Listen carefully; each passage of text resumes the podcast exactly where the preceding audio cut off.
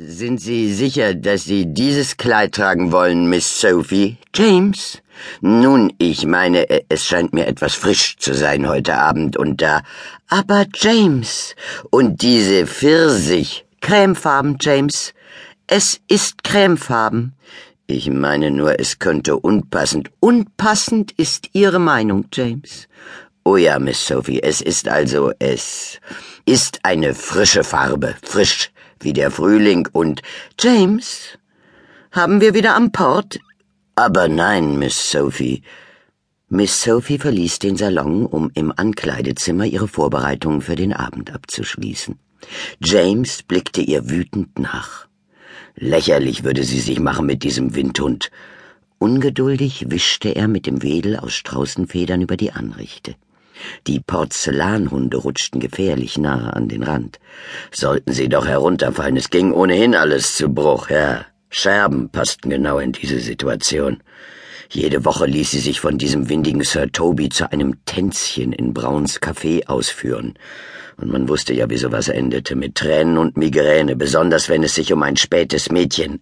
Er hatte sich in Rage versetzt und seine Worte halblaut vor sich hingeknurrt. Bitte, James. Miss Sophie stand in der Tür, ihren Rougepinsel noch in der Hand, die Federbohr um ihr Dekolleté bebte. Oh, äh, äh, nichts, Miss Sophie. Wie lange haben wir jetzt das Vergnügen miteinander, James? Wie lange ich das Vergnügen für äh, Miss Sophie? Die Federn um ihren Hals zitterten heftiger. Nicht einmal daran können Sie sich erinnern. Dabei ist es noch gar nicht so lange her, seit Sie in meine Dienste getreten sind. Sehr wohl, Miss Sophie.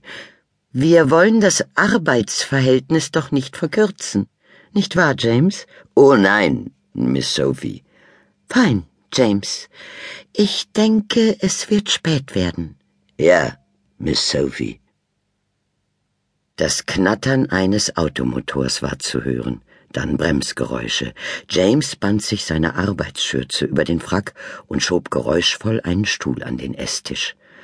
Wie konnte er Miss Sophie nur begreiflich machen, worauf sie sich da einließ?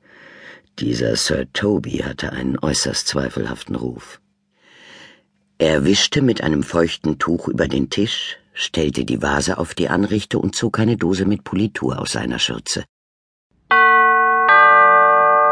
Laut schallte das Ding Dong der Türglocke durchs Haus. James fuhr zusammen. Er hatte gleich gefunden, dass dieses neue Leutespiel eher in eine Kathedrale gepasst hätte. Die Lautstärke erschien ihm geradezu vulgär. Er öffnete die Politurdose und nahm mit einem Tuch etwas Creme auf. Langsam begann er die Tischplatte zu polieren. Wieder dröhnte die Glocke durchs Haus. James. Ja, Miss Sophie. Wollen Sie nicht die Tür öffnen? Ja, Miss Sophie. Gemächlich verschloss er die Dose und wickelte sie in das Tuch. Beide ließ er in der Tasche seiner Schürze verschwinden. Als er die Tür öffnete, quoll ihm ein gewaltiger Strauß roter Rosen entgegen. Sophie, Täubchen, die habe ich. Sir? Sie sind's, James. Mein Gott, wie sehen Sie denn aus? Sir Tobys Miene tauchte hinter den schweren Blüten auf. Wenn ich arbeite, Sir, pflege ich die Kleidung meiner Tätigkeit anzupassen. Schon gut, James, schon gut.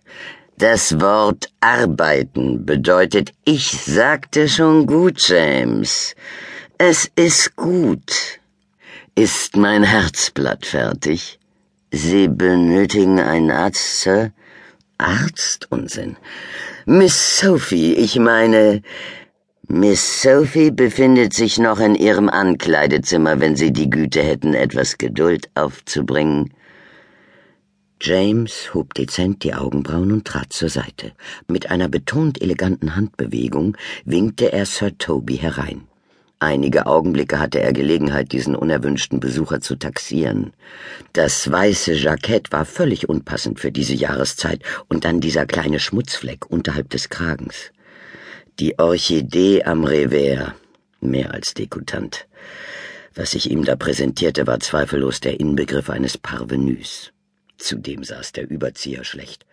Sir Toby musste kräftig zugelegt haben, seitdem er die